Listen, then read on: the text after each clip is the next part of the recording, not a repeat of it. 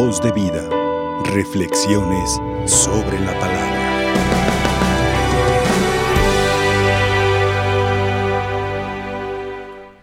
Este, este tiempo de preparación a la Navidad y el mismo tiempo de Navidad siempre está acompañado por adornos, por decoraciones y muchos de esos adornos, como lo podemos ver aquí en, en la decoración que tenemos en la capilla, pues parte de elementos de la naturaleza.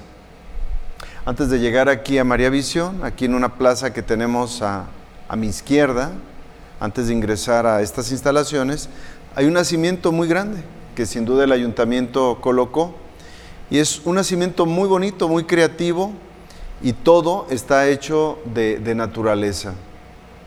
Espigas, pasto, enredaderas, heno, ixtle, diferentes elementos de la naturaleza y con eso armaron los, los, personajes principales del nacimiento y los animales que son propios en esta decoración.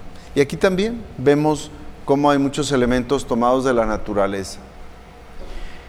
La, la lectura que hemos escuchado hoy, la primera lectura y el Salmo, nos hablan de un Dios que viene a salvar no solamente al hombre, sino que viene a salvar también a la creación.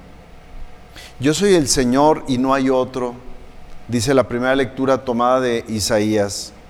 Yo soy el artífice de la luz, creador de las tinieblas.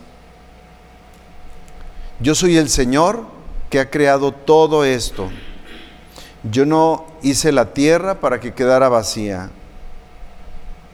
Y luego también en el Salmo decíamos, dejen cielos caer su rocío y que las nubes llevan al justo. Toda la creación está involucrada en esta obra redentora también. Dios creó todo y Dios viene a redimirlo todo. La creación está expectante, la creación está a la espera de que llegue la salvación a las personas y las personas también hagamos que la salvación llegue a toda la creación. No solamente el hombre y la mujer están llamados a ser redimidos, sino el agua, el aire, la tierra. Por eso el Papa frecuentemente nos dice en un documento llamado Laudato Si que él nos ofreció, y frecuentemente en sus predicaciones involucra a los pobres y al clamor de la tierra, el grito de los pobres y el clamor de la tierra. Una tierra que cuando fue a Panamá, en el Via Crucis, él mismo mencionaba, una crisis que está sufriendo. Él, presentaba así como, como la tierra que está como, como castigada, como esclavizada, como lastimada y la tierra está desesperada, está gritando para ver en qué momento los hijos de Dios nos preocupamos de ella. Y esta casa, esta tierra, es, es una casa que ha sido construida para todos. Y desgraciadamente no, no estamos haciendo lo que nos corresponde. A nivel grande, empresas grandes destruyen, contaminan, aceleran los procesos, pero también a nivel pequeño. No cuidamos el agua, no cuidamos nuestra tierra, los que siembran por conseguir más cosecha están destruyendo la tierra y luego el agua y todo lo demás, ¿no?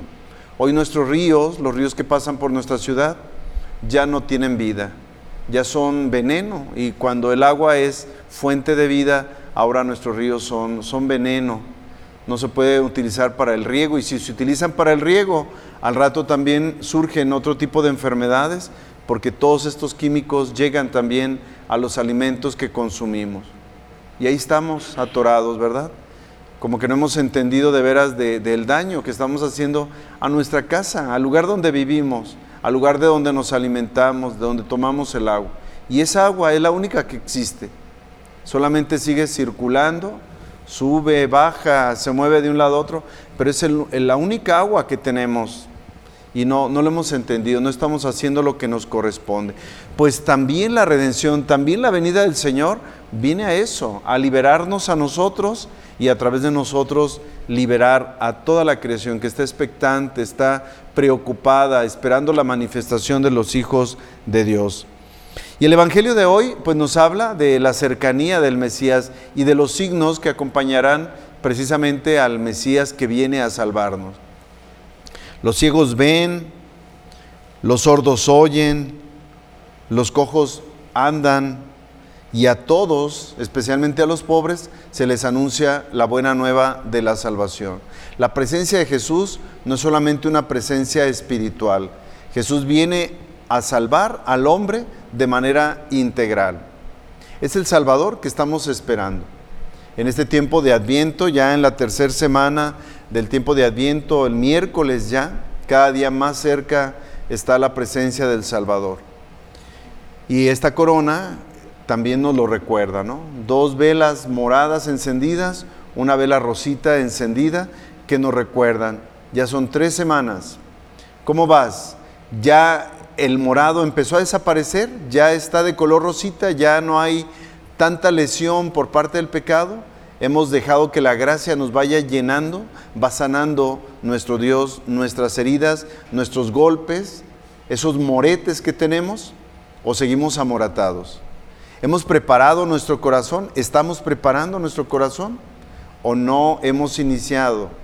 Nos hemos preparado solamente con compra de regalos, solamente con cosas materiales, con adornos que son muy bonitos en nuestras casas, o de veras nuestro corazón ya está adornado, ya está limpio, ya está purificado, ya nos confesamos, estamos trabajando porque esas acciones que nos han alejado de la gracia de Dios desaparezcan o siguen presentes ahí todavía.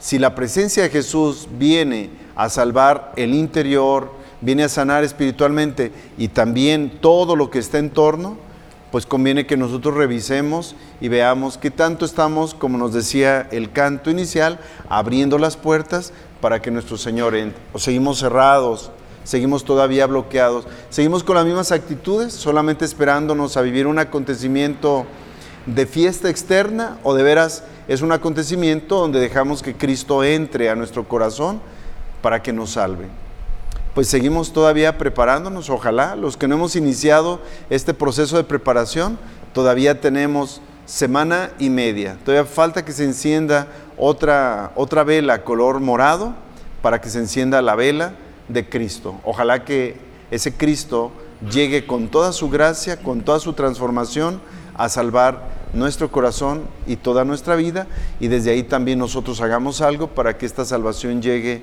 a la creación, que está expectante, que está gritando, esperando la manifestación de los hijos de Dios. Que así sea. Voz de vida. Reflexiones sobre la palabra.